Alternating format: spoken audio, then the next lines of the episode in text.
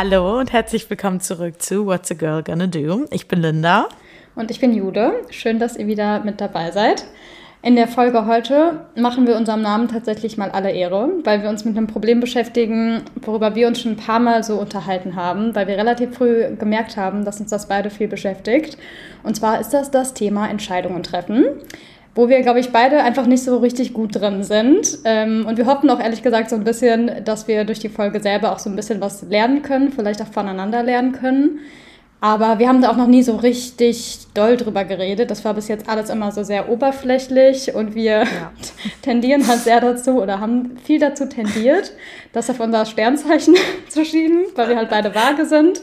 Ja, ich glaube, ich, das ist, glaube ich, generell so ein Generationsding, dass wir oft dann Sachen auf so Astrologie einfach beziehen und das versuchen damit zu erklären, anstatt mal einfach der Realität ins Auge zu gucken und zu verstehen, dass man das auch lösen kann, das Problem. Ja, ich glaube, dass viele in unserer Generation einiges mit Humor kompensieren einfach. Und statt sich wirklich damit auseinanderzusetzen, dass es ein richtiges, echtes Issue sein könnte, wenn man nicht richtig gut Entscheidungen treffen kann. Also ist jetzt nicht auf jeden bezogen, aber ich glaube grundsätzlich, die Tendenz ist eher dass unsere Generation sich schlechter entscheiden kann als jetzt die Generation von meiner Oma oder meiner Mama oder so. Mhm. Also ich frage mich immer so, ob das wirklich wir insbesondere sind, weil ich glaube, dass das schon sehr, sehr viele auch haben, das Problem. Ja. Aber ich kann mir vorstellen, dass das bei uns einfach sehr ausgeprägt ist, weil wir einfach beides Menschen sind, die so dazu tendieren, von einer Situation ganz viele Perspektiven zu sehen ja. und halt eben nicht nur eine Perspektive, sondern versuchen, das immer möglichst von allen Seiten zu beleuchten. Und ich glaube, wir haben doch in irgendeiner Folge schon mal ganz kurz drüber gesprochen. Und da habe ich auch schon gesagt, dass das ja an sich auch eine gute Eigenschaft ist, wenn man eben diese Fähigkeit hat, sage ich mal, ähm, so ein Problem aus mehreren Augen zu betrachten, ist ja erstmal nicht verkehrt, aber wenn es dann darum geht, eine Entscheidung zu treffen, kann einen das manchmal eben ein bisschen hindern. Ja. Und darum soll es heute gehen.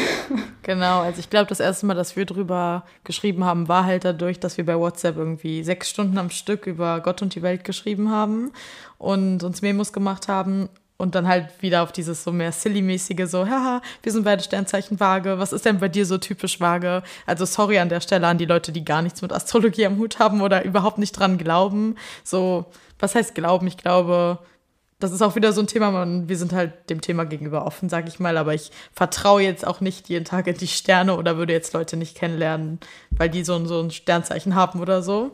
Ja, voll. Aber es ist halt auch einfach eine sehr simple Ausrede, ja. die man einfach nutzen kann. ja, es ist auch, also ich meine, alleine in unserer so Popkultur, wie Meme-Potenzial dieses Thema Sternzeichen hat oder es halt auf TikTok benutzt wird, auf Instagram-Post, so dieses typical Libra und dann ist es irgendein Meme und dann werden da einfach so hingeschrieben, Decision Making oder so, keine Ahnung was. Ja. Also diese so stereotypisch, das ist ja halt auch tausend Schützen oder Widder können wahrscheinlich keine Entscheidung voll. treffen, aber es ist halt voll. so dieser Stereotyp und man selber fühlt sich dann voll wohl darin, weil es auf einen selber voll so mhm. wahr ist.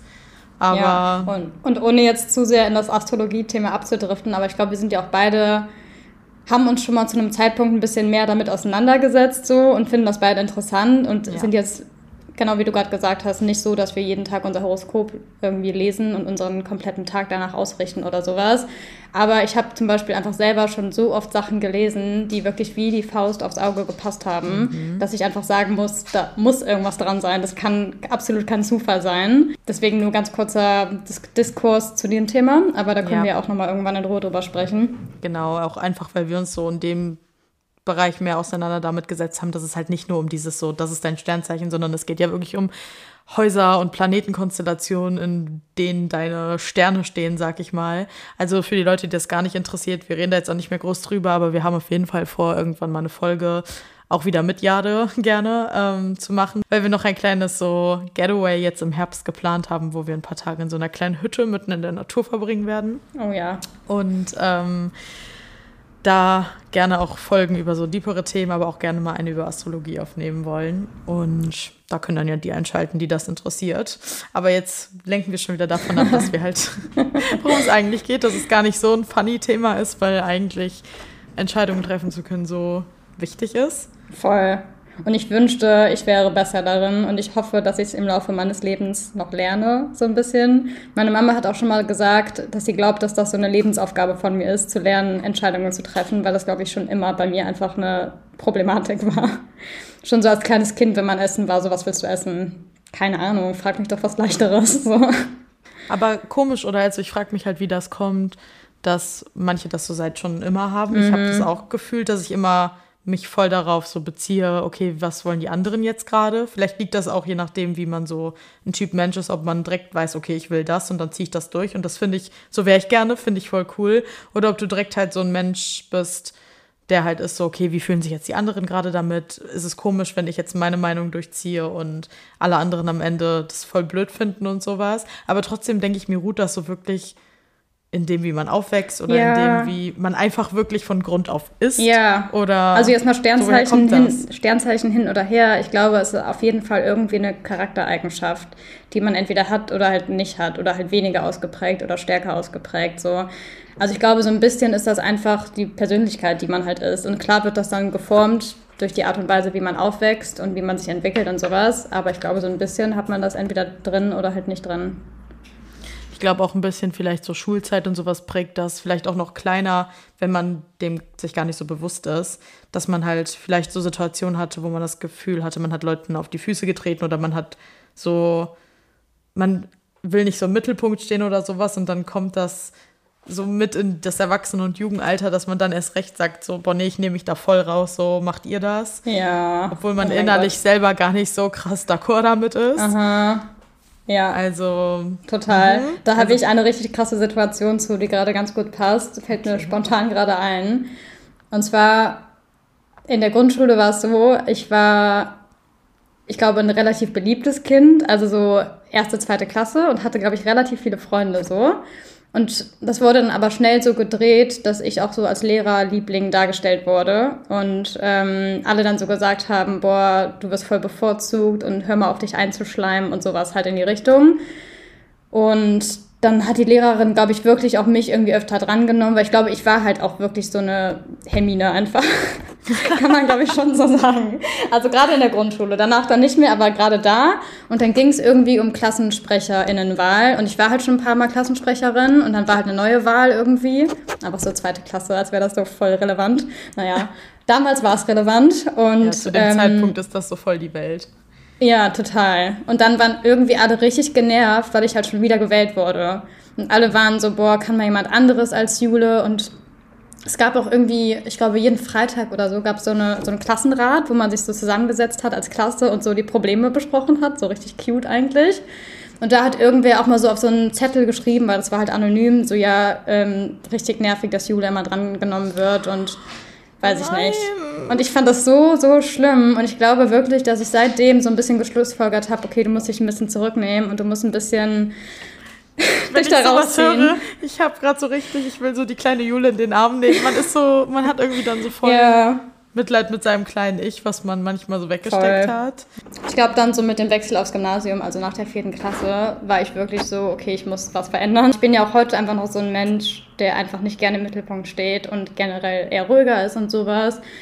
Und ich will jetzt nicht sagen, dass das so die eine Situation war, die das komplett ausgelöst hat, aber es war auf jeden Fall, glaube ich, eine, die viel dazu beigetragen hat, wo ich einfach gelernt habe, okay, ich werde von anderen viel mehr akzeptiert und irgendwie in die Gruppe aufgenommen, wenn ich mich halt zurücknehme. Voll, also wie schlimm eigentlich, wenn man bedenkt, dass so eine kleine Situation der Auslöser in so einem Kindergehirn sein kann, das so sagt, okay, hier schalte ich ab, steck meinen eigentlichen Charakter zurück und jetzt bin ich so und dann bleibt das halt einfach so. Voll. Das ist irgendwie so traurig eigentlich und ich verstehe auch bis heute nicht, warum Kinder halt einfach gemein sind. Also Kinder sind halt einfach gemein. Total. Ähm, ja. Und sowas, wie du meintest, dass du doch noch genau weißt, wie der den Zettel geschrieben hat und halt sowas, das ist so, mhm. das bleibt voll im Kopf und irgendwie mhm. ist das mhm. so schlimm eigentlich. Aber bei mir war es genau im Gegenteil. Ich war richtig schüchtern. Also ich war wirklich ein richtig schüchternes Kind in der Schule. Ich habe mich nie gemeldet. Ich habe meiner alles Schriftliche super gemacht und so. Aber ich habe es gehasst, mich zu melden. Ich war immer schüchtern. Ich wollte einfach nicht vor der Klasse reden oder irgendwie sowas. Das war aber auch gar nicht wegen irgendeiner Erfahrung, sondern so war ich einfach. Ähm, für mich war der pure Horror gewesen, Klassensprecherin zu sein. Krass, dann waren wir da einfach ähm, so ein Gegenteil. What? Richtig im Gegenteil. Vor allem, ich, das war schon so weit, dass ich einfach, meine kurze lustige Story dazu, meine Mama wurde in der Grundschule dann wirklich in der ersten oder zweiten Klasse so eingeladen und meinte so, ja, wir machen uns ein bisschen Sorgen um die Linda. Die kann ja immer noch oh. nicht die Uhr, die kann immer noch nicht die Uhr lesen. Und meine Mama saß so mit mir am Tisch, weil zu Hause war ich das aufgeblühteste Kind der Welt. Ich habe nur gelabert. Weißt du, wenn man ich war halt ein Kind, das in seiner Comfortzone so absolut extrovertiert war, aber bei anderen mhm. war ich so, als könnte ich nicht reden. Und meine Mama saß wirklich an diesem Tisch und hat mich so angeguckt, so richtiges Side-Eye gegeben und meinte so, äh, die Linda, die liest mir jeden Tag hundertmal die Uhr vor. Natürlich kann die die Uhr lesen. Krass. Und das war halt wirklich einfach, weil ich lieber so rüberkommen wollte, als wäre ich dumm, statt dass ich irgendwas dazu beitragen Krass. wollte und vor oh Leuten oh reden wollte. Ja, das hat wirklich, hat sich gezogen bis in die Realschule an einem Punkt hatte ich sogar im Zeugnis stehen, ähm, wie wurde es formuliert? Linda zeigt ein sympathisches Desinteresse. stand, stand, einfach, zeigt an der mündlichen Beteiligung ein sympathisches Desinteresse am Unterricht, oh aber ist schriftlich halt gut. Wo ich mir aber auch bis heute denke, wenn ich das manchmal so reflektiere, wie krass vielen es so geht. Also, mhm. dass ich halt einfach nie der Typ dafür war und ja. voll frech finde, dass das einem vorgeworfen wird und oft Leute ja wirklich die von Natur aus extrovertierter waren, gute Noten bekommen haben, weil die mitgearbeitet Total. haben, statt dass so einbezogen wurde, hey, vielleicht sind manche Kinder so und manche Kinder so. Und die einen bewerten wir dann vollkommen schriftlich, die anderen vollkommen mündlich. Naja, mhm. anderes Thema. Ja, einfach so aufwachsen generell schwierig. schwierig. Da kann so viel passieren einfach, was einen so nachhaltig prägt. Aber dann gibt es ja auch wirklich so genau die Gegenteilbeispiele, so Kinder, die absolut schon immer confident waren und immer noch confident sind. Die sind einfach, ja. oder jetzt halt dann Erwachsene, die wissen genau, was die wollen, die haben es in ihrem Kopf, die ziehen es durch und wissen auch manchmal so, no regrets, es kann richtig scheiße gehen oder ich werde Leuten auf die Füße treten, aber ich krieg hier, that, that's my way. Und manchmal ist es bestimmt auch nicht immer positiv so zu sein, wenn du damit wirklich andere verletzt. Aber grundsätzlich. Aber meinst du, dass die Leute wirklich schon immer so sind oder dass sie das so entwickelt haben? Vielleicht sind haben? die halt genau das Gegenteilbeispiel, die dann voll wie ich. Mir ist leider nicht passiert, dass ich so geworden mm. bin, aber die dann halt mega schüchtern waren und dann halt voll den Prozess hatten, damit zu lernen, ja. oh mein Gott, ich kann so nicht mehr so, ich kann es nicht jedem recht machen, ich äh, muss auf mich selber. Mhm. Ich glaube auch tatsächlich, dass viele das nach der Schule haben, dass sie so merken, okay, ich bin nicht mehr, nicht mehr in diesen vier Wänden oh, den ganzen ja. Tag mit irgendwelchen gesellschaftlichen Normen die ganze Zeit umgeben, sondern ich kann jetzt wirklich einfach mal machen, was zur Hölle ich möchte und muss mich nicht an irgendwem orientieren oder sonst was. Und dass viele wirklich dann erst anfangen, wenn die aus dieser Struktur raus sind, ihre wirkliche Identität erstmal so zu erkunden und zu entdecken. Und das ist ja auch ein Prozess irgendwie. Ich glaube, voll viele fühlen sich eigentlich in der Schule eher so gefangen, mhm. in dem, wie die ganze, das ganze System einfach ist. Glaube ich auch. Ich finde aber, das bezieht auch voll viel jetzt auf das Thema, warum unsere Generation schlechter Entscheidungen treffen kann als andere. Das ganze Thema, also ist ja eine schöne Art von Freiheit, sage ich mal, Schule vorbei und dann hast du Freiraum. Aber über die Jahre sind ja, ist ja nicht nur eine gewisse Art von Freiraum gekommen mit so, okay, jetzt hast du die, die und die Option, sondern wir sind jetzt in der Zeit, oh, hier hast du gefühlt fünf Millionen Optionen, so, und entscheide dich am besten jetzt direkt, was du die nächsten 70 Jahre machst. So, also, ich glaube, da fängt es halt wirklich an, wenn ich schon drüber nachdenke, dass wir wirklich entscheiden mussten, okay, ich gehe jetzt auf eine Schule für, also jetzt in meinem Fall mit Realschule bezogen, will ich jetzt mein Abi weitermachen, will ich auf eine Wirtschaftsschule, auf eine Sozialschule, so, da setzt du ja schon einen Schwerpunkt und automatisch in deinem Gehirn oder die Gesellschaft sagt dir automatisch, okay, damit sind alle anderen Dinge ausgeschlossen. Die wird gar nicht mehr so das Gefühl gegeben, nee, das ist jetzt hier aber nicht für immer, mach doch das jetzt erstmal und mal schauen, ob was wird. Voll. Bei mir war das, glaube ich, genauso mit so Leistungskursen. Zum Beispiel, ich hatte halt Bio-Leistungskurs und ich glaube, meine Oma hat dann immer so gesagt, ja, dann studierst du dann noch Bio oder was? Das war dann direkt so, okay, dann bist du anscheinend irgendwie gut darin oder dir gefällt das, dann wird das bestimmt auch mal später deine Laufbahn. Und ich denke mir so, ich war fucking 16 Jahre alt, was weiß ich denn überhaupt? Keine Ahnung. Wie kann es überhaupt sein? Also dann immer so das zu glorifizieren von wegen, ja, aber die können ja alle nach dem Abi so ein Jahr Pause machen mhm. und ein bisschen reisen gehen. Nein, das reicht nicht. Du musst den Leuten Perspektive geben, ey, du kannst hier ein Praktikum machen, was bezahlt wird, by the way, dann bitte. Ja. Ähm, das ist auch einfach so eine Ausbeutegesellschaft. Ähm, Praktikas, du kannst, die Ausbildungen müssen attraktiver gemacht werden und was nicht alles, so zeigen, was es für Optionen gibt. Ja, und auch den Leuten nicht direkt, also Kindern Angst machen, indem du einem 18-Jährigen sagst, hey, äh, du machst das hier jetzt für immer. So, einfach erstmal sagen, so guck mal, vielleicht wird das dein Weg. Aber dadurch wird man doch erst recht entscheidungsunfähig, wenn dir so ein bisschen diese Angst gegeben wird, okay, du bist jetzt 18 und das ist für immer. So ein Gehirn ist erst ausgewachsen mit 25, so ich werde bald erst 25, mein Gehirn ja. ist nicht mal ausgewachsen. Ja, nee, so. same. Also wirklich. Und ich finde das so schlimm, dass das wirklich den Abiturienten oder Jugendlichen heutzutage gesagt wird, ey, ihr müsst das machen. Beziehungsweise ich glaube, viele haben das auch von sich aus im Kopf drin, einfach weil es einem so eingeprägt wird. Also ohne dass vielleicht Leute von außen das direkt zu einem sagen. Aber ich kenne halt wirklich welche, welche, die den Drang haben, direkt nach der Schule direkt anfangen zu, zu studieren oder eine Ausbildung zu machen. Und wie viele Beispiele hat man auch von Leuten, die jetzt irgendwie 30, 40 sind, whatever, und sagen, boah, hätte ich mal nach der Schule mir ein bisschen mehr Zeit gelassen, hätte mich nicht in das Nächstbeste reingestürzt, was irgendwie zur Verfügung stand, was meine Eltern wollten, was irgendjemand anderes wollte, wo ein Lehrer, Lehrerin mich gepusht hat, whatever. Gefühlt ist das relatable, könnte ich das auf jede Person beziehen, die ich hier kennengelernt habe und auf einen selber halt ja. auch. So, also ja. die Möglichkeiten, also erstmal muss den Menschen mal vorgehalten werden, dass nur weil du es als Beruf machst, heißt das nicht, dass andere Dinge dich nicht mehr interessieren können. Ich habe das Gefühl, das Ultimatum ist immer so, in Deutschland ist es voll so dieses Hi, also wenn ich mich vorstelle, hi, ich bin Linda, ich bin 24 und ich mache das und das. So wir profilieren uns und stellen uns schon vor mit unserem Beruf, als wäre das ich mhm. als Person. So, mhm. wo ich mir so denke, hä, aber das ist doch gar nicht das Interessante über mich. So, statt Nein. meine Hobbys zu nennen oder sagen, was mich begeistert, warum ich gerne das und also was für ein Mensch ich bin charakterlich, ist das so komisch, weil in vielen Gesellschaften ist das gar kein Thema oder da stellt man sich nicht so vor. Da ist es halt wirklich, du arbeitest, um schöner zu leben, statt hier, dass du einfach lebst, um zu arbeiten. Also das ist halt wirklich so. Und dass viele das halt wirklich mit der Identität einfach gleichsetzen. Ja, mit, wirklich mit der Identität. Das ist auch so ein, alleine selbst auf die Dating-Welt bezogen. Das erste in irgendeinem Dating-Profil ist halt wirklich dein Job. So, und was sagt das denn jetzt gerade darüber auf mich aus, ob du und ich ineinander verliebt sein könnten? Klar, wenn es um Kompatibilität geht, im Sinne von, wie wir unseren Alltag gestalten und so, ja, dann kann das Thema werden. Aber das willst du doch gerade noch nicht wissen, wenn du die Person gerade im Internet gematcht mhm. hast. Und also darum geht es doch gerade noch gar nicht. Voll. Ich finde, Ausnahme ist halt so, wenn die Person wirklich für ihren Job richtig brennt. Und dann finde ich es auch richtig spannend, wenn die Person halt was davon erzählt, wenn du merkst, okay, die Person lebt wirklich für den Job und die steht morgens auf und hat richtig Bock darauf. Dann finde ich was ganz anderes, aber das ist halt traurigerweise ja bei den allerwenigsten der Fall einfach. Das ist halt dieses Hobby zum Beruf machen oder so.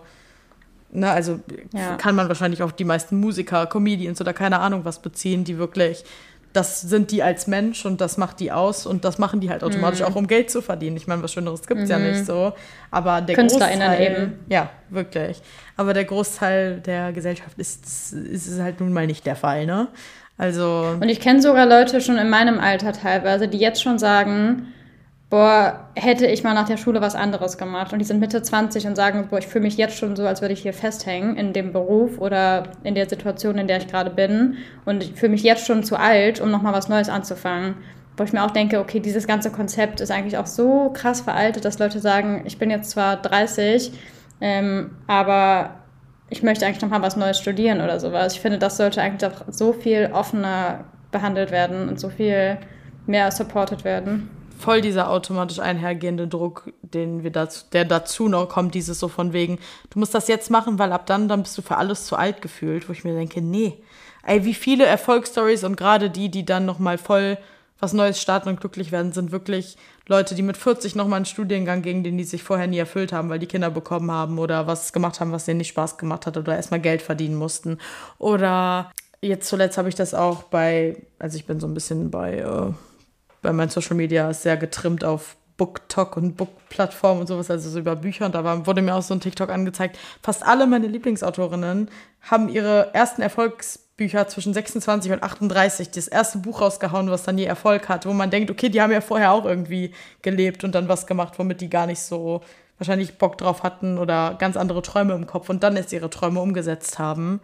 So, man ist da nicht zu alt für. Ja, und ich glaube, für manche Sachen braucht man auch einfach die gewisse Erfahrung vorher oder die gewisse Reife irgendwie. Und ich glaube, man lernt sich ja auch selbst bestimmt nochmal anders kennen, wenn man 35 ist und hat plötzlich eine andere Vorstellung vom Leben oder von dem, wie man halt Geld verdienen möchte. So, das kann sich auch voll ändern. Und ich glaube, in so vielen Köpfen ist das aber noch so fest oder so veraltet, dass man denkt, man kann jetzt nicht mehr wechseln, weil man zu alt ist. Was wirklich dumm ist. Total. Also, ja, ist es halt ehrlich. Ja. Aber das ist halt nochmal auf dieses Thema Entscheidung und Individualität bezogen, dass man diesen, wir leben in so einer, gerade die westliche Welt wahrscheinlich, in so einer Individualitäts- wie, wie, nennt man es am besten? Wir, wir suchen alle so krass danach, individuell zu sein, dass wir am Ende gefühlt alle aber trotzdem wieder gleich sind, weil dann immer die ganzen Trends wieder von vorne losgehen. Ja. Aber genau durch diese Individualitätskrise, nenne ich es mal einfach, weil das wird immer direkt so voll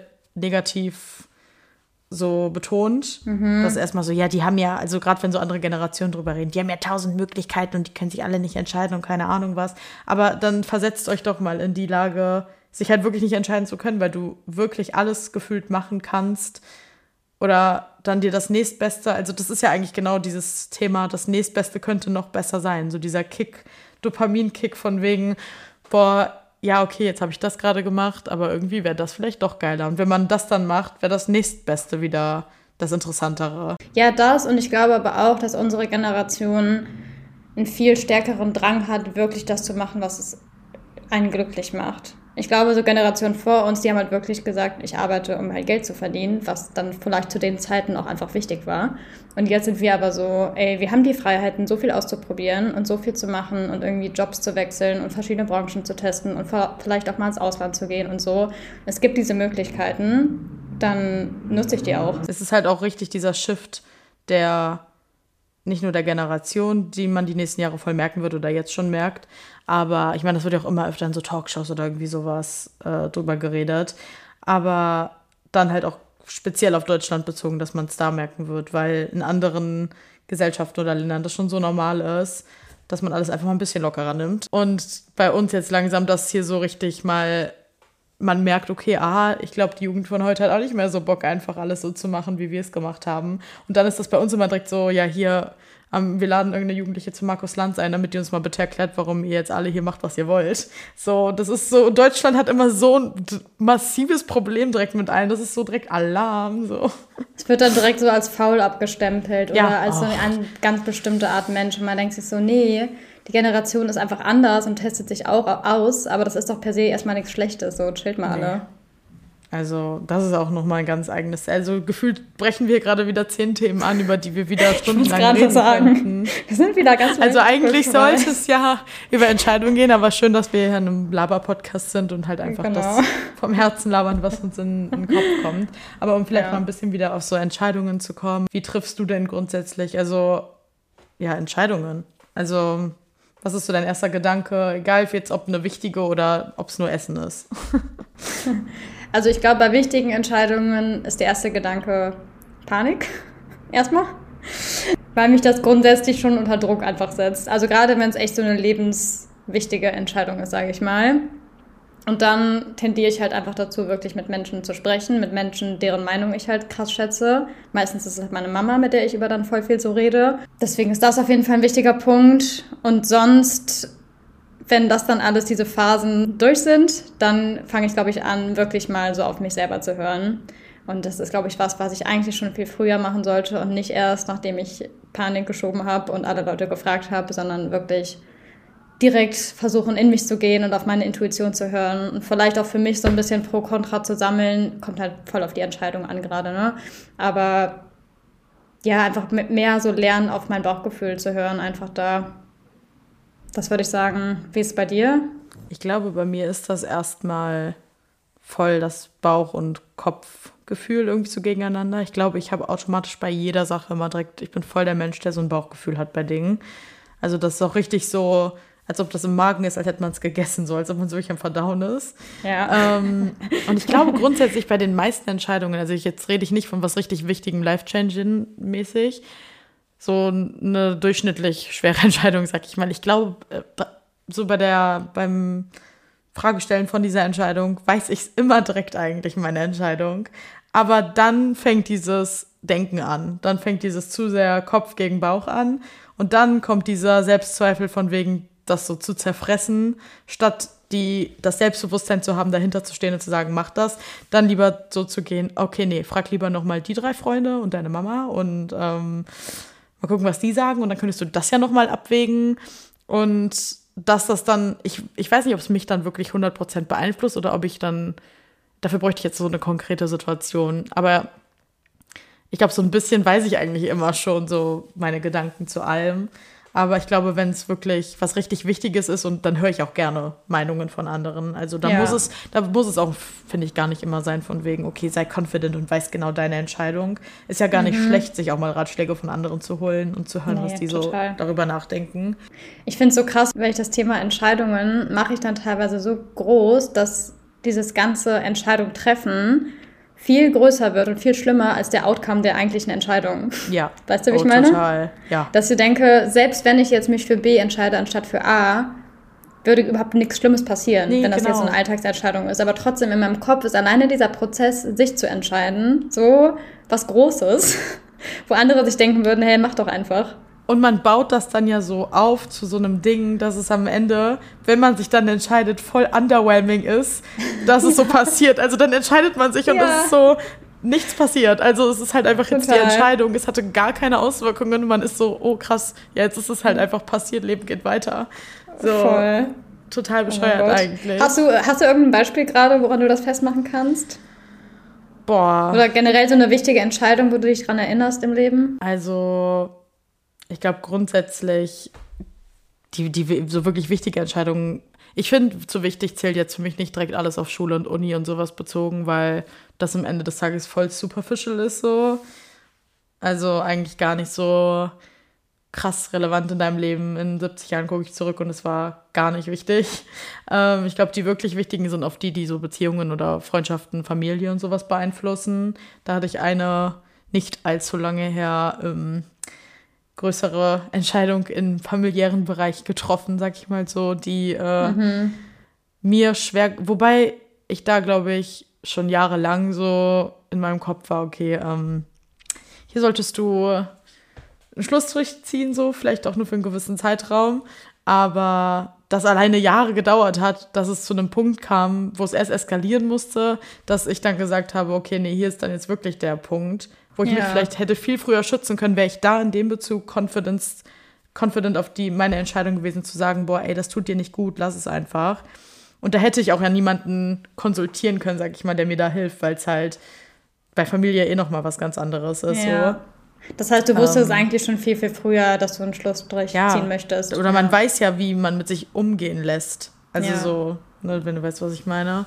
Aber jetzt so eine positive Entwicklung oder Entscheidung. Eigentlich ist das eine Entscheidung über Entscheidung, wo ich gerade drüber nachdenke, wow. ist ein bisschen Multiverse of Entscheidungen. Aber ich glaube, eine Entscheidung, die ich die letzten so ein, zwei Jahre positiv getroffen habe, ist wirklich, dass ich besser, viel besser darin geworden bin, für mich etwas durchzuziehen oder mich zu entscheiden. Ich habe mich bewusst dazu entschieden, viel weniger einen Fakt drauf zu geben, was andere von meinen Entscheidungen ah. halten. Ja. Also nicht immer. Ich glaube, es ist normal, dass immer mitwirkt so ein bisschen, okay, was denken jetzt andere oder reden die über dich oder mhm. wie finden die das? Aber ich bin voll an dem Punkt, dass es mir wirklich viel, viel egaler ist. Früher wäre ich so, oh mein Gott, ich hätte mich zerfressen, rumgelegen und so gedacht, oh mein Gott, die reden jetzt alle und die denken so, oh mein Gott, was macht die? Was, was hat die jetzt getan? Und keine Ahnung. Und dann, das war wirklich so ein Punkt, wo ich irgendwann mal rumlag und mir so dachte, oh mein, im Ende des Tages, keiner juckt sich um ja. dich. Jetzt nicht ja. im negativen Sinne, natürlich lieben dich Menschen oder denken ja, über dich nach, weiß, aber keiner trifft sich abends in einer Gruppe und redet jetzt über dich und sagt so, ey Leute, krass, was die hier für eine Entscheidung getroffen hat. So am Ende ist jeder Mensch irgendwie auf eine Art und Weise selbstsüchtig, mhm. indem jeder der Mittelpunkt seines eigenen Lebens ist. So, total. und es ist total egal ist. So, und es ist so egal. Also. Ich finde jetzt alleine die Entscheidung, diesen Podcast zu machen. Also noch ja. vor fünf Jahren hätte ich das never gemacht, weil ich mir so denken nee. würde, was denken alle anderen. Und jetzt denke ich mir so, wir haben Bock da drauf, dann machen wir das halt. Das Punkt. Total. So. Und es ist auch überhaupt nicht uncomfortable. Also wir haben das jetzt so gemacht. Ja. Und es war direkt so in der Welt. Und ich glaube, vor drei, vier Jahren hätte ich mir so, ich hätte mir nicht mal meine Stimme anhören können oder keine Ahnung was. Hätte mir so gedacht, ja. mein Gott, jetzt hören mich so viele Menschen und keine Ahnung was. Es ist, ja. jetzt ist es einfach nur so positiv. Es ist so positiv. Voll. Und hast, war das bei dir irgendwie eine, hast du eine einschneidende Entscheidung im Kopf? Mm, ja. Ich hatte so zwei Entscheidungen, die haben beide was mit Ausland zu tun. Mhm. Ich war nämlich, nach dem Abi war ich Au pair in den USA und sollte eigentlich zwölf Monate da bleiben. Und habe aber relativ schnell gemerkt, ich war 19 Jahre alt, habe relativ schnell gemerkt, dass es das absolut nicht ist. Und ich war halt in dieser Gastfamilie und hatte drei kleine Kinder zu, äh, wie sagt man, beaufsichtigen, zwei, vier und sechs Jahre alt. Und das war einfach viel zu viel und keine Ahnung, ich glaube, eins von den Kindern hatte auch, glaube ich, irgendeine irgendwas war falsch mit dem Kind, sage ich mal so. Keine Ahnung. Es war, also es war, hat, brauchte sehr, sehr viel Aufmerksamkeit und war wirklich teilweise verhaltensmäßig sehr, sehr schwierig. Und es war einfach viel zu viel für mich und es war einfach so eine intensive Zeit, weil ich habe eigentlich nach zwei Wochen gemerkt, ich will nach Hause, das wird gar nichts hier, ne? Und habe dann aber trotzdem versucht weiterzumachen, weil es sich auch so ein bisschen angefühlt hat wie so ein Aufgeben, wenn ich zurückgehe. Mhm gerade weil da so viel Planung dran hängt. Ich habe mich wirklich ein halbes Jahr darauf gefreut und so viel vorbereitet und du bist halt in fucking Amerika und nicht mal irgendwie in Holland oder so. Das ist halt schon einfach ein großer Step. Und man will halt einfach auch so selber sagen können, man hat es gemacht danach und man war irgendwie ein Jahr weg. Deswegen war es echt schwierig und ich habe dann auch voll mit meinen, mit meinen Eltern irgendwie voll viel geschrieben und keine Ahnung, es war einfach echt keine gute Zeit. Letztlich war ich, glaube ich, vier Monate da die waren richtig hart. Ich habe mega viel gelernt, aber auch. Das Einzige, also der Ankerpunkt in dieser Familie war eigentlich die Mutter, weil die halt so voll zu mir gehalten hat und das voll gesehen hat, weil die halt auch voll am Struggeln war mit ihren eigenen Kindern. Das war halt relativ offensichtlich. Und der Vater war aber so, du musst das können. Und der war so, ey, du weißt nicht, was ich mit 19 schon alles gemacht habe. Und es war wirklich so Situationen teilweise, wo ich abends auch auf die Kinder aufgepasst habe, wo die Eltern mal im Kino waren oder sowas. Und ich hatte diese Kinder zu Hause, die sind komplett am Rad gedreht. Ich hatte nichts unter Kontrolle, wirklich so richtig Horror einfach nur. Gott, oh Hab dann teilweise heulend den Vater angerufen und gefragt, ob die nach Hause kommen können, weil ich nicht klar kam. Und der Vater nur so, nee, das musst du können und hat aufgelegt. Boah, wow. Also das ist so wieder Thema Empathie. Ja. Und sich reinversetzen. Gerade in eine 19-jährige junge Frau. Mhm. Also, okay, Wirklich, wow. ich war maßlos überfordert einfach nur. Und dann irgendwann, als ich wirklich an so einem richtigen Tiefpunkt war, habe ich mich halt mit den Eltern hingesetzt und meinte so, nee, das geht halt nicht mehr. Wäre cool, wenn ihr nach einem neuen Au-pair guckt. Und dann bin ich halt nach Hause geflogen. War dann noch vollkommen fein und ich war echt happy, wieder zu Hause zu sein, weil ich hätte das niemals ein ganzes Jahr durchziehen können. Aber da war ich richtig am struggeln. Und dann so eine ähnliche Situation war nochmal später, aber eigentlich andersrum, also viel, viel schöner, weil dann war ich in Schweden im Auslandssemester und es ging halt um die Frage, ob ich nochmal verlängere um ein Semester oder nicht. Und das Krasse war, man musste das schon nach einem Monat entscheiden, wo man da war. Also ich bin im August oder so dahin und im September musstest du das Formular schon ausgefüllt haben. Und ich war so, boah, voll schwierig. Also, weil ich bin gerade mal so kurz hier, aber mir hat es richtig gut gefallen. Und da habe ich auch voll lange hin und her überlegt, ob ich es mache oder ob ich es nicht mache. Und da hat mir eine Freundin tatsächlich mal einen richtig guten Ratschlag gegeben, den ich auch bis heute noch so beherzige. Und zwar hat sie mir gesagt, ich soll mir vorstellen, so in einem Jahr von heute, was ich rückblickend denken würde über die Entscheidung. Also würde ich es quasi eher bereuen, wenn ich mach, wenn ich es mache und es ist scheiße oder wenn ich es gar nicht erst ausprobiere, sozusagen. Oh, das ist echt eine richtig gute Frage, die man sich mal öfter stellen sollte. Ja, ne? Ja. Und dann dachte ich so, okay, was habe ich großartig zu verlieren? Es ist mega gut hier. Und dann habe ich es verlängert und es war die beste Entscheidung ever. Es war einfach Zeit meines Lebens so. Ey, voll schön, vor allem, dass du jetzt eigentlich so ein Negativbeispiel im Ausland Ja. hattest und so ein positiv, eigentlich auch voll das schöne Karma, dass das dann später so eine positive Erfahrung war und davor so blöd. Voll. Also, Also- gegensätzlicher hätte es wirklich nicht sein können. Das ist richtig krass.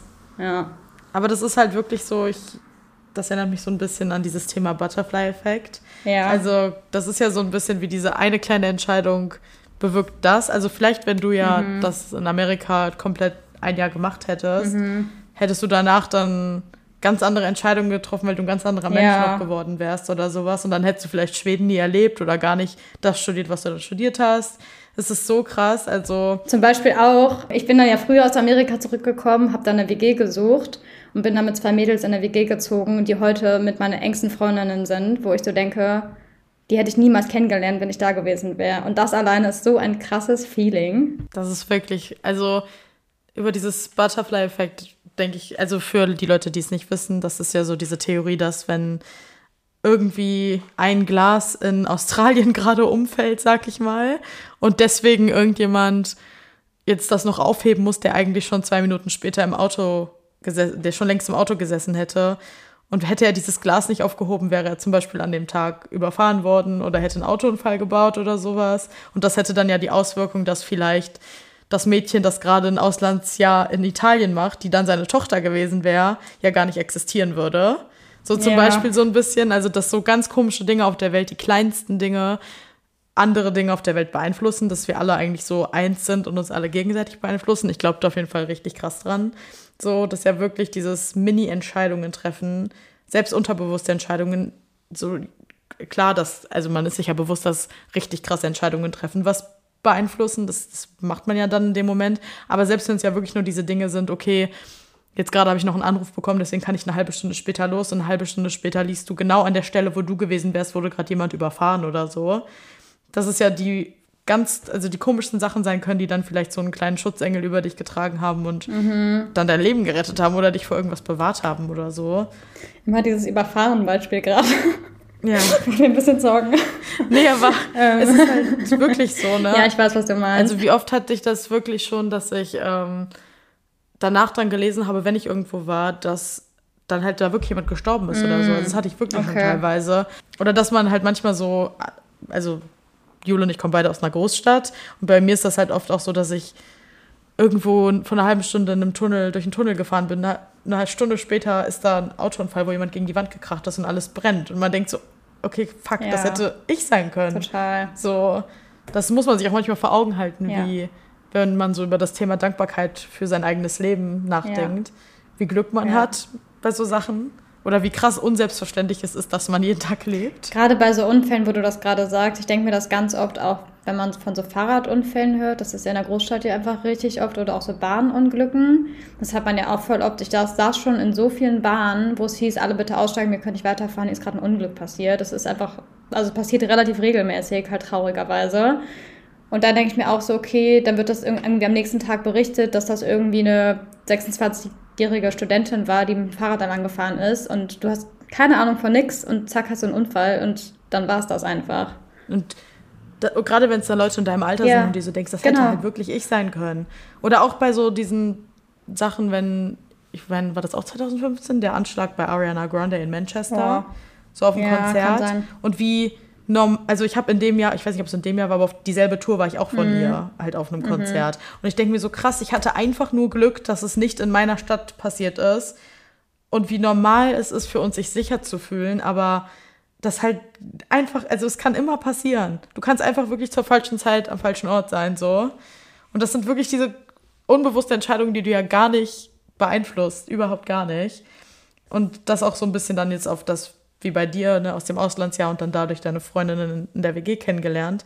Das sind ja auch keine, klar hast du die bewusste Entscheidung getroffen, früher aus Amerika zurückzugehen, so, aber du hast ja nicht bewusst dann gesagt, deswegen beeinflusst das jetzt, dass ich Freunde fürs Leben finde, sondern das kam ja automatisch einher. Das war bei mir auch so, dass ich mein Fachabi gemacht habe und dann habe ich gedacht, habe ich angefangen zu studieren, habe gemerkt, das ist nichts, ich will doch noch mein Vollabi machen, habe das dann gemacht und dort habe ich eine meiner besten Freundinnen kennengelernt und dadurch, dass ich mit ihr dann einen Job halt irgendwo hatte, habe ich meine andere beste Freundin mit dort dann in diesem Job kennengelernt. Das ist halt, also es ist ja voll crazy eigentlich, wenn man sich das mal vor Augen hält. Generell Leute kennenlernen, an was für Orten und auf welche Art und Weise. Ich meine, guck Ja. uns an, so, wie wir uns kennengelernt haben. Das ist eigentlich auch ein Oh Paradebeispiel. Gott, ja, warum haben wir da nicht drüber nachgedacht? Aber glaubst du, wo wir gerade dabei sind, glaubst du, dass so der Lebensweg oder so, ja doch eigentlich schon der Lebensweg, dass der von Anfang an so vorgegeben ist und man eigentlich, wenn man geboren ist, es eigentlich schon klar ist, wie das Leben so verlaufen wird? Oder meinst du, man kann wirklich Sachen Beeinflussen. entscheiden? Also ja, natürlich kann man Sachen entscheiden, aber ähm, weißt du, wie ich meine? Ob das so wirklich so Schicksal alles Also nach ist dem Motto, selbst wenn du Entscheidungen Ja. triffst, sind die schon von, vom Schicksal her genau. entschieden. Das sind eigentlich Genau, deine. Entscheidungen sozusagen. Boah, das ist ja, du, du stellst dir gerade so eine richtig existen- existenzielle Philosophiefrage. ähm, boah, Sorry. boah, ich glaube. Und also ich mal zuerst antworten, dann kannst du noch überlegen. Ja, okay, weil ich habe nämlich eine Okay. Antwort parat. Weil, also ich bin ja ein sehr visueller Mensch und ich stelle mir Sachen immer direkt bildlich vor. Und ich stelle mir vor, dass es so ganz viele so Linien nebeneinander sind oder so wie so Parallelen. und man kann quasi wählen. Also dass es so mehrere Arten für einen, also mehrere Lebensarten für einen so vorgegeben sind. Also man kommt wirklich auf die Welt und so ganz grob gibt es so eine Richtung, sage ich mal, und es gibt dann Parallelen oder halt so, bei mir im Kopf sind das so Stränge irgendwie. Und dann kann man halt auswählen und mit jeder Entscheidung, die man trifft, switcht man dann so zwischen den Parallelen hin und her teilweise. Ja, also so ein bisschen sehe ich das, glaube ich, auch. Also bei mir, ich bin auch, was das angeht, sehr visuell. Bei mir sieht das eher so ein bisschen aus wie so ein Waldweg mit tausend Abzweigungen.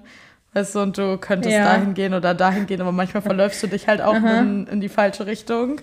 Ich glaube schon, dass grundsätzlich nicht vorgegeben, dass, dass es hier wie so Truman Show alles so total, wir werden gesteuert von oben, so nach dem Motto. Weil ich glaube dazu, das ist ein bisschen so komisch zu sagen, das ist alles gesteuert, weil dann kann ich einfach nicht nachvollziehen oder es wird zu leicht erklärt, warum die Welt so schlimm ist.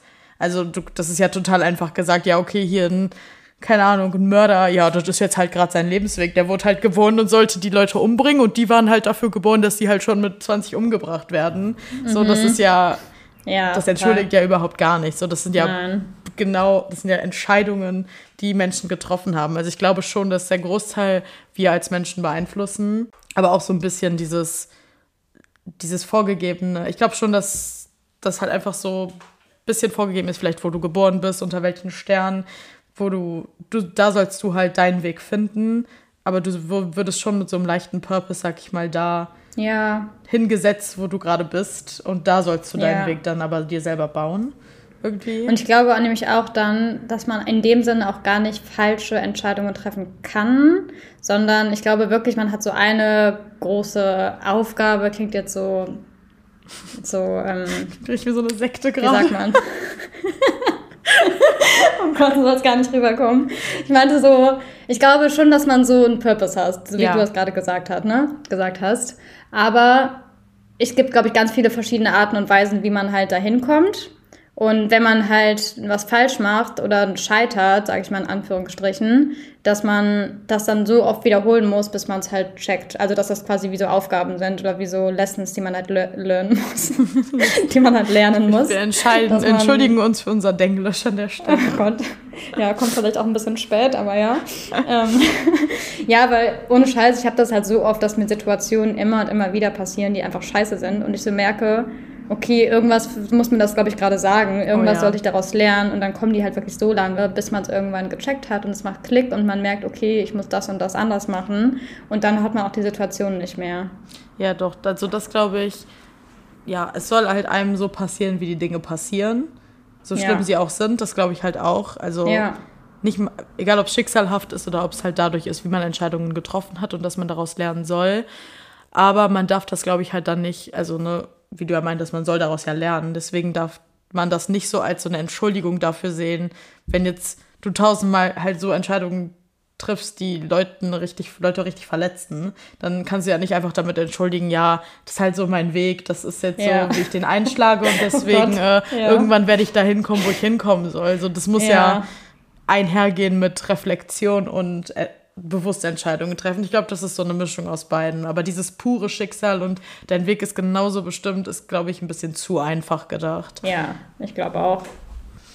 Dann hätte man halt auch für alles eine Erklärung. Dann kannst du halt Deswegen, machen, was du möchtest und hast eine Ausrede. Und das so funktioniert es ja irgendwie. Das ist nicht. ja auch irgendwie auch voll so eine bisschen narzisstische Perspektive, sag ich mal. Ja, dann, ultra, ultra. Wär, so wie sollen wir dann miteinander umgehen? Ja, nee. Also, das wäre schon sehr extrem. Aber jetzt mal ganz unabhängig davon, glaubst du denn, dass man lernen kann, Entscheidungen zu treffen? Ich glaube, es hat, also erstmal, oh, für mich glaube ich es irgendwie gerade noch nicht, weil dann, ich glaube, es gibt ja. immer so diese typischen irgendwie Ratschläge oder irgendwelche Tipps und Bücher oder keine Ahnung, was, wie du so gezielter durchs Leben gehst, sag ich mal, dann eher so Lebensweisheiten.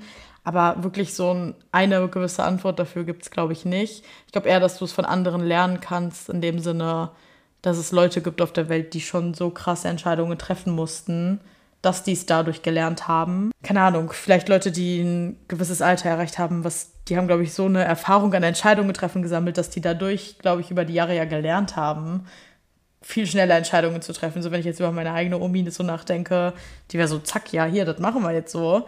Weil die es halt einfach übers Leben gelernt hat. Genau, Learning by Doing. Und ich glaube vielleicht eher, dass man das dann an Beispielen von anderen sieht, wie man darin besser wird. Aber ich glaube, man muss da seinen eigenen Weg gehen, um es dann halt irgendwann richtig zu lernen. Also ich glaube auch, dass gerade wir halt einfach das mal, man muss entweder so sich als Challenge setzen und dann bewusst mal vielleicht dann sagen, okay, diesen Monat achte ich richtig krass auf das Thema Entscheidungen in meinem Leben und wie ich damit umgehe. Ja. Das wäre eigentlich eine gute Challenge. Ja. ja, müssen wir echt mal machen. Ja.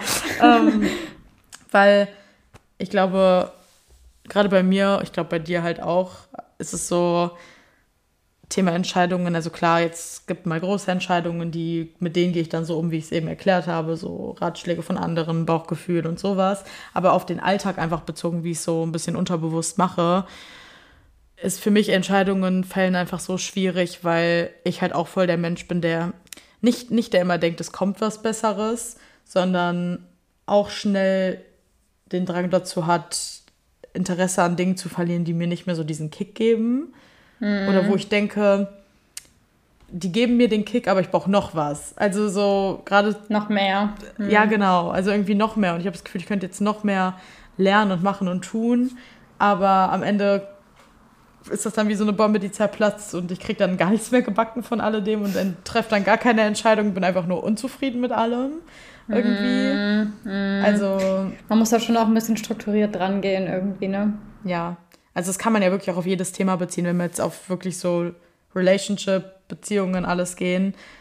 Das, kann, das fängt ja wirklich bei so Sachen an von das ist, glaube ich, nicht mal jetzt ein spezielles Thema auf uns bezogen. Das ist einfach ein Thema wirklich aus unserer Generation, dieses so Wegwerfgesellschaft. Das wird ja auch voll oft thematisiert im Sinne von. Ich finde es geil, dass du so, das gerade auf Beziehungen nutzt. Ja, Wegwerfgesellschaft ist halt wirklich so im Sinne von Beziehungen werden weggeworfen und nicht mehr an denen gearbeitet. Ja. Also so, lieber das, ja. hm. so wird es einfach gemacht und ich entscheide mich, ja komm, das ist mir alles zu anstrengend, ich suche mir jetzt das hm. weil wir haben tausend Optionen und Möglichkeiten, Leute kennenzulernen, statt so ja. bewusst darüber nachzudenken, wir entscheiden uns jetzt dafür, hieran zu arbeiten, wir entscheiden uns so füreinander und sowas. Nicht direkt wegrennen bei dem kleinsten Problem quasi. Ja, und das ist wirklich ein Ding, wo ich das Gefühl habe, das ist erst recht bei uns in der Generation problematisch, sag ich mal. So, ja. aber im Endeffekt auch so jeder, wie er will. Viele sind halt, wollen auch nicht an Beziehungen arbeiten, dann sollen die halt das in den nächstbesten Kick suchen, aber ob es auf die Dauer glücklich macht, I mhm. doubt it. So. Ja, stimmt schon. Hm. Ja. Und deswegen entscheiden wir uns einfach dafür, lieber alleine zu sein. Genau. ist ja auch eine Entscheidung, ne? Ja, ist ja, guck mal, wir, wir treffen die Entscheidung, Dating wow. ist halt nichts. Genau, das ist eine gute Entscheidung. Ja, ich glaube halt, so Entscheidungen treffen kann man auch nicht zwingend lernen, beziehungsweise was ich glaube, was man lernen kann, ist so Intuition und auf seine Intuition zu hören. Inwiefern das dann eine, eine Entscheidung beeinflusst, ist nochmal ein anderes Thema. Aber ich glaube schon, dass man das lernen kann, weil das hast du ja nicht von Geburt an oder als kleines Kind oder keine Ahnung, Jugendliche hast du ja nicht direkt dieses Feeling, ich habe eine Intuition und auf die höre ich und die sagt mir irgendwie, was richtig ist und was nicht richtig ist. Das muss man ja auch erstmal so ein bisschen entwickeln. Und das habe ich, glaube ich, immer noch nicht komplett drin, dass ich da voll und ganz drauf hören kann. Aber ich glaube, das kann man schon auch lernen. Ne? Ich glaube auch alleine, dass wir jetzt ja gerade das thematisieren, heißt ja schon, wir sind an einem Punkt in unserem Leben, dass wir darüber nachdenken und reflektieren, wie wir mit Entscheidungen umgehen. Ich glaube, vor fünf Jahren hätte ich nicht mal gecheckt, dass ich einfach ein Mensch bin, der sich schlecht entscheiden kann. ja, ähm, halt echt. Und damit dann vielleicht auch Leute teilweise mal auf die Füße getreten ist oder halt auch einfach ja. es allen anderen schwieriger gemacht hat, weil ich einfach nicht zu meiner Meinung mhm. stehen konnte oder meinen Gefühlen. Aber ich finde, so richtig checkt man auch erst, dass man so ist, wenn man jemanden trifft, der auch so ist. Ja. Also weißt du, total. dadurch, dass wir diese Unterhaltung haben, merke ja. ich so, okay, das ist halt wirklich ein Ding einfach. Das ist nicht nur so eine Eigenart von mir, das ist wirklich ein Thema. So. Es ist ein Thema und ich glaube gerade, vielleicht gibt es ja auch eine, die, einige, die jetzt gerade zuhören, die sich da voll verstanden fühlen, so es würde uns auch mal interessieren, also es muss auf keinen Fall irgendjemand irgendwo öffentlich drunter schreiben oder so, aber wenn ihr Lust habt, das mit uns zu teilen, sowohl aufs Thema bezogen, kann man Entscheidungen treffen oder wenn es da Tipps gibt, gerne uns auch per DM bei Boah, Instagram wir nehmen schreiben. jeden Tipp, den es gibt, wir weil wir glauben, dass Tipp. es jeder besser kann als wir. Ja, das, sind, das glauben wir wirklich. Oder halt einfach, was da teilweise eure Erfahrungen sind oder irgendwie sowas. Ich glaube, was ja. ich so mitnehme für Thema Umsetzen, wie du schon meintest, so Intuition, und dieses so Gut-Feeling viel mehr drauf hören, sich bewusst sein, alleine, dass man ja selber schon weiß, okay, ich weiß eigentlich genau, was sich meine Entscheidung ist, das ist halt diese Entwicklung zu, okay, confident sein, stehe dahinter. So, stehe hinter der Meinung, hör dir vielleicht andere Punkte an, aber lass nicht los davon, dass du eigentlich schon weißt, das ist deine Meinung. So, du lass dich nicht beeinflussen von dem Tipps, die du dir noch holst, sondern nimm die lieber noch so als Zusatz dazu, aber bleib bei deiner Meinung oder ja, so ein bisschen ja. irgendwie. Und auch wirklich das, was ich eben meinte mit dem, stell dir vor, du hättest die Entscheidung schon getroffen, wie fühlt sich das an oder wie ist das? Oder auch wirklich so, ey, in einem Jahr, in zehn Jahren, in 30 Jahren, wie, wie auch immer, kommt ja sehr auf die Entscheidung an. Aber wenn das echt so eine lebenswichtige Entscheidung ist, wie soll ich wegziehen oder soll ich das und das machen, keine Ahnung, dass man sich wirklich vorstellt, fünf Jahre von heute, du sitzt in deinem Wohnzimmer und du hast diese Entscheidung getroffen, wie ist dein Leben so? Wie ist es gelaufen? Was ist gut gelaufen? Was ist schlecht gelaufen? Bereust du es? Keine Ahnung. Ich glaube, wenn man wirklich lernt, sich da hineinzuversetzen und so voll auf sich zu hören, dass man das dann, glaube ich, schon so ein bisschen lernen kann. Ja, ich finde, das ist auch irgendwie schön mitzugeben. Einfach an alle, die jetzt, die vielleicht gerade das hören und in der Situation sind. Wir wissen ja nicht, in, in welchem Mut oder in welcher Situation ihr gerade so steckt. Aber vielleicht hilft euch das ja gerade bei so einer Kleinigkeit, sich zu denken, okay, wo wäre ich dann jetzt, wenn ich diese Entscheidung treffe? Ich habe das auch selber lange nicht mehr gemacht, fällt mir gerade so auf. Ich hau das ja sogar draußen und denke mir so, boah, das musst du dir mal selber mehr zu Herzen nehmen, ehrlich gesagt. Voll. Ich habe da genau gerade drüber nachgedacht, als du es halt nochmal gestellt hast. Und dann irgendwie auch jetzt voll darauf bezogen, wie oft wir bei der letzten Zeit so philosophieren, oh mein Gott, krass, wenn wir uns jetzt das und das aufbauen, könnten wir das und das irgendwann haben. Und wir sind ja schon so voll am so, so uns freuen darüber, wie es sein könnte. Und eigentlich voll müssen wir es viel öfter darüber nachdenken. Ja, voll. Mann, wir könnten da wirklich sein in fünf Jahren. So. Ja. Und auch dieses ganze Thema Ausland. Ja, voll. Oh, ja. Also ich meine, das sagen wir beide schon. Und also schon bevor ich dich auch getroffen habe, habe ich auch immer schon gesagt, ich muss irgendwann in Schweden leben, beziehungsweise mindestens ein Ferienhaus da haben. Das ist so mein absolutes ja. Minimum. Und alleine, wenn einen die Vorstellung davon so glücklich macht, dann weiß man doch, das kann keine schlechte Entscheidung sein. Nee, überhaupt nicht. Also, wenn man weiß auch, dass es einen schon so lange begleitet im Leben und das immer man wusste, okay, das wird irgendwann sein, dann ist es ja schon so krass manifestiert und gefestigt in einem, dass es ja eigentlich hoffentlich irgendwann nur passieren kann. Ja, und ich denke mir auch immer so, wenn es jetzt schon, es ist noch nicht mal in der Welt, es existiert nicht, aber es löst jetzt schon so krasse Feelings in mir aus. Ja. Wie soll es denn dann erst werden, wenn es wirklich real ist? Was sind das bitte für Gefühle dann so? Das ist doch, also. Aber das ist ja allein schon jetzt, wenn wir zurückblicken, dass wir vor nicht mal zwei Monate oder irgendwie sowas diese Idee mit dem Podcast hatten und jetzt sitzen wir hier und nehmen unsere fünfte Folge auf. Ja. So, vielleicht ist das auch ein bisschen Motivation an euch, wenn ihr gerade denkt, soll ich durchziehen oder nicht? Ja. Zieht durch, wir haben nichts bereut daran und ja, haben nee. einfach the time of our lives, wirklich. Wirklich, macht richtig Spaß einfach nur. oh ja. Also, diese Woche kommen wir zu einer Kategorie, die wir bisher nicht hatten und die eigentlich perfekt zum Thema Entscheidungen passt, um sie zu introducen. Wir ähm, wollten die eigentlich schon früher machen, aber wie ihr letztes Mal vielleicht im Disclaimer gehört habt, war meine Stimme ähm, ein bisschen Rest in Peace die letzten Tage, aber jetzt ist sie wieder da. ähm, genau, und deswegen stellen wir euch die Kategorie Damn Dorothea vor. Möchtest du mal erklären, warum Damn Dorothea für die vielleicht sowohl Swifties als auch Non-Swifties? Ja, klar. Also, das ist eigentlich ein Lyric auch aus dem Lied Dorothea von Taylor Swift, Überraschung. Ähm, genau, und das ist eigentlich ein Lied, das mit einem anderen noch so gekoppelt ist. Und Taylor erzählt quasi eine Geschichte aus zwei Perspektiven. Einmal von Dorothea und dann von einem romantischen Gegenüber, nenne ich das mal, weil es gibt kein Geschlecht, was festgelegt wird. Ähm, wir glauben aber eher, dass es ein Mann ist, glaube ich. Ja, ich glaube, das sollen so ein bisschen Highschool-Sweetheart sein. Ja, genau. Und in dem Lied geht es halt darum, dass Dorothea eine Frau ist, eine junge Frau, die sich ähm, statt für Liebe und Beziehung für ihre Karriere und für Fame entschieden hat und nach LA irgendwie geht und da so ihr Ding macht und aber weiß, sie hat so die Liebe ihres Lebens verlassen sozusagen und sich selber so ein bisschen das Herz damit gebrochen. Und das Gegenstück von Dorothea ist dann Tis the Damn Season. Da haben wir auch schon das ein oder andere Mal kurz drüber gesprochen. Das dann quasi aus der Perspektive von dem männlichen Part sozusagen, der eben noch in der kleinen Hometown ist ähm, und immer an Weihnachten, wenn sie wieder zurück in der Hometown ist, dann ähm, knistert es wieder zwischen den beiden. und ähm, dann sagt er halt immer so, es ist nie zu spät, dass du nochmal zurückkommst und bleib doch hier und sehnt sich halt so voll nach Dorothea und singt dann halt, also in meinem Kopf ist das immer schon fast so, als würde der Typ das singen, aber es ist ja immer noch Taylor, die das Ganze singt. Sie kann einfach zu krass die Perspektive einnehmen. Ja, auf jeden Fall ist auch ein Lyric dann Damn Dorothea und dann geht's halt weiter mit They all want a beer. Are you still the same? So I met under the bleacher, ja genau. Ja, und für uns symbolisiert das so ein bisschen dieses ganze Damn Dorothea im Sinne von, boah, wieso hast du das gemacht oder wieso hast du dich damals dafür entschieden, das zu machen? Und deswegen wollen wir so ein bisschen über was reden, was wir vielleicht bereuen oder eine Entscheidung, die wir bereuen. Deswegen passt das ganz gut jetzt heute zu dem Thema. Magst du mal anfangen? Ich glaube, die Kategorie kann sowohl ein bisschen lustig sein, sag ich mal, wenn wir so in der Woche uns so dachten, damn, Linda, damn Jule, warum habe ich das gemacht? Oder das, okay, what's going on? Oder wenn es halt wirklich, es kann auch manchmal einfach eingebracht werden, selbst wenn es alte Entscheidungen oder neuere Sachen sind aus der aktuellen Woche, wenn wir die Kategorie einbringen. Einfach Dinge, die uns in der Hinsicht, sag ich mal, bewegen oder mitgenommen haben oder die wir gerne teilen. Es geht ja so ein bisschen entweder eine Sache, die wir oberflächliche Dinge aus dem Alltag mäßig bereuen oder was Deeperes.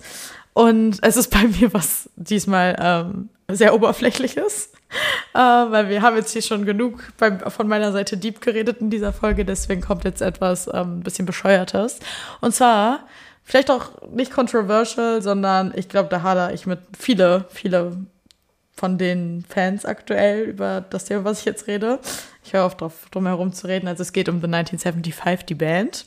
Ähm, viele kennen vielleicht den Frontsänger Matty Healy, der auch unter anderem Taylor Swift gedatet hat, apparently. Und der so ein bisschen ähm, sehr controversial ist. Also war er irgendwie schon immer ich muss dazu sagen, ich höre The 1975 seit deren ersten Album, seit deren ersten Single. Und früher habe ich mich überhaupt nicht damit auseinandergesetzt. Da war das für mich halt wirklich die Musik. Ich wusste, glaube ich, nicht mal, wie er heißt. Das war halt einfach so The 1975, als ich in meiner Tumblr-Era war. Ich habe die auch schon dreimal live gesehen. Und ich muss wirklich sagen, das sind mit das Beste, was ich hier gesehen habe. Oder die Vibes die Lichtershow dazu, wie alle miteinander einfach nur dort im Moment sind. Du siehst echt wenige Handys es ist so, ich meine, du kennst ja auch die Musik so ein bisschen. Das ist halt, ja, keine Ahnung, das ist. Magst du für die Leute, die es nicht kennen, einmal kurz sagen, wieso er controversial ja, ist? Ja, also dazu, ähm, das kam jetzt dann ja so ein bisschen in letzter Zeit, wobei es so viele Dinge sind, die einfach aus den letzten Jahren aufgegraben wurden, die jetzt so ein bisschen mhm. ans Licht kommen oder erstmal so richtig bewusst werden. Auch mir als jemand, der, ich habe ich hab ihn nicht verfolgt. So eigentlich folge ich nicht mal, glaube ich, dann an 75 auf Instagram oder so. Für mich war das wirklich bei denen nur die Musik. Ich habe gesehen, was Neues an der Musik ist online. Here I am. Ich interessiere mich eigentlich überhaupt gar nicht wirklich für die als einzelne Menschen, aber durch Taylor, weil ich mich für Taylor als Mensch interessiere, hat man ja automatisch von Matty Healy, also dem Frontsänger von 1975, einiges mitbekommen. Und da waren sowohl sehr komische Comments, äh, also erstmal macht er oft auf der Bühne so ein bisschen komischen Stuff, den Leute so hinterfragen, was das Ganze soll. Äh, da könnt ihr einfach mal auf YouTube eingeben, vielleicht Matty Healy on Stage. So in der letzten Show hat er da manchmal Dinge getan, wo viele sagen, okay, das ist einfach gesellschaftskritisch. Verstehe ich dann auch.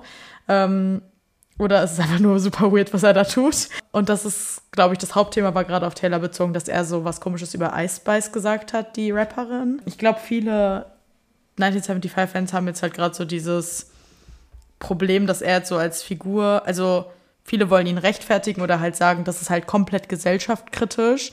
Und er sagt ja auch selber in einem Interview so, ihr haltet, hängt euch an den falschen Menschen fest. So, ich bin weder homophob noch rassistisch noch keine Ahnung was, sondern was ich mache, ist Gesellschaftskritik und mein Charakter ist ein Kunstcharakter und alles, was ich so auf der Bühne mache oder halt an so Dingen sage, soll eigentlich nur ein Licht auf Dinge werfen. Aber dann wiederum gibt es halt völlig berechtigt Menschen, die dann halt sagen, nee, das ist halt einfach überhaupt nicht okay, was er macht. Und irgendwie finde ich das jetzt gerade voll schwierig, weil das war für mich auch immer voll so ein Safe Space, die Konzerte und ich liebe die Musik.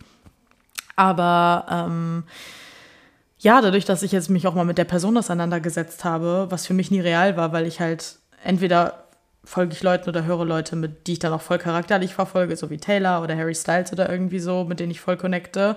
Oder halt Leute, wo es mir komplett egal ist. Ich meine, ich habe auch wirklich Bands oder Lieder in meiner Playlist. Ich weiß, wüsste nicht mal, wie die Menschen aussehen. So war es bei mir wirklich früher bei den 1975, dass ich nur diese Musikvideos kannte oder irgendwie so, was halt gerade auf Tumblr gehypt war. So, wo man Leute noch so GIFs daraus gemacht haben und das dann irgendwie so Aesthetic war. Mhm. Kurzer Einwurf. Ich glaube, für voll viele ist es halt ganz normal, sich nicht mit dem Leben exzessiv auseinanderzusetzen. Für uns ist das halt so ein Ding, weil wir das halt bei Taylor so krass machen und alles über diesen Menschen wissen, was es zu wissen gibt ungefähr. Für voll viele ist das halt das Normalste der Welt, dass die halt eben kein Gesicht haben zu dem Künstler, der Künstlerin. Ja, komplett. Also ich glaube, das ist auch meine Mama zum Beispiel oder so das beste Beispiel. Ich glaube, alles, was sie hat, keine Ahnung, was sie, also klar, die Sachen, die sie noch hört aus den 80er, 90ern, so aus Jugendzeit oder irgendwie sowas, da, da waren das dann auch so diese Teenie-Idole, so Aha oder irgendwie so, wo man die Leute am, als Poster irgendwie im Zimmer hängen hatte. Aber grundsätzlich wüsste meine Mama auch nicht, wie Taylor Swift aussieht, wenn ich es ihr nicht zeigen würde, sag ich mal so. Was ja eigentlich auch, glaube ich, voll gesund ist, wenn man nicht immer so eine Connection mit Musik macht. Wobei dann wiederum die Frage, Kunst und Künstler trennen, dann ja wieder so ein bisschen reinspielt und dann das ja genauso kontrovers sein kann im Sinne von, okay, du hörst die Musik, aber das ist literally the worst person ever. John das Mayer. ist auch wieder so ein oh, John Mayer, oh ja. Äh, wie viele es wirklich gibt. Ey, das müssen wir eigentlich mal als Themenliste mit aufnehmen für einen Podcast, weil ich finde, da kann man so viel zu sagen eigentlich. Da kann man so viel zu sagen. Und das ist jetzt so ein bisschen mein Damn Dorothea-Moment, dieses Kunst und Künstler trennen, weil halt 1975 jetzt, die haben, wurden von tausend Fans haben die bombardiert und gesagt, bitte droppt eure Europa- und UK-Dates. Und jetzt haben sie es endlich gemacht und die kommen auch, glaube ich, zwei, drei Dates nach ähm, Deutschland. Und für mich wäre das wenn, wenn das mein Ich von vor drei, vier Jahren gewesen wäre, wäre ich so, ey, natürlich gehe ich dahin. Und jetzt ist es irgendwie so, es hat für mich voll den komischen Beigeschmack.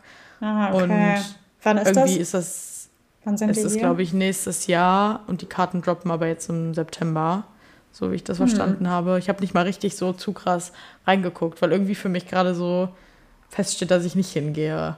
Echt? So krass? Ja, ich finde das immer bei dem. Schon. Also klar, kontrovers und so, aber okay, jetzt ist es doch wieder das Thema. Man kann halt, finde ich, schon den Künstler von der Musik trennen.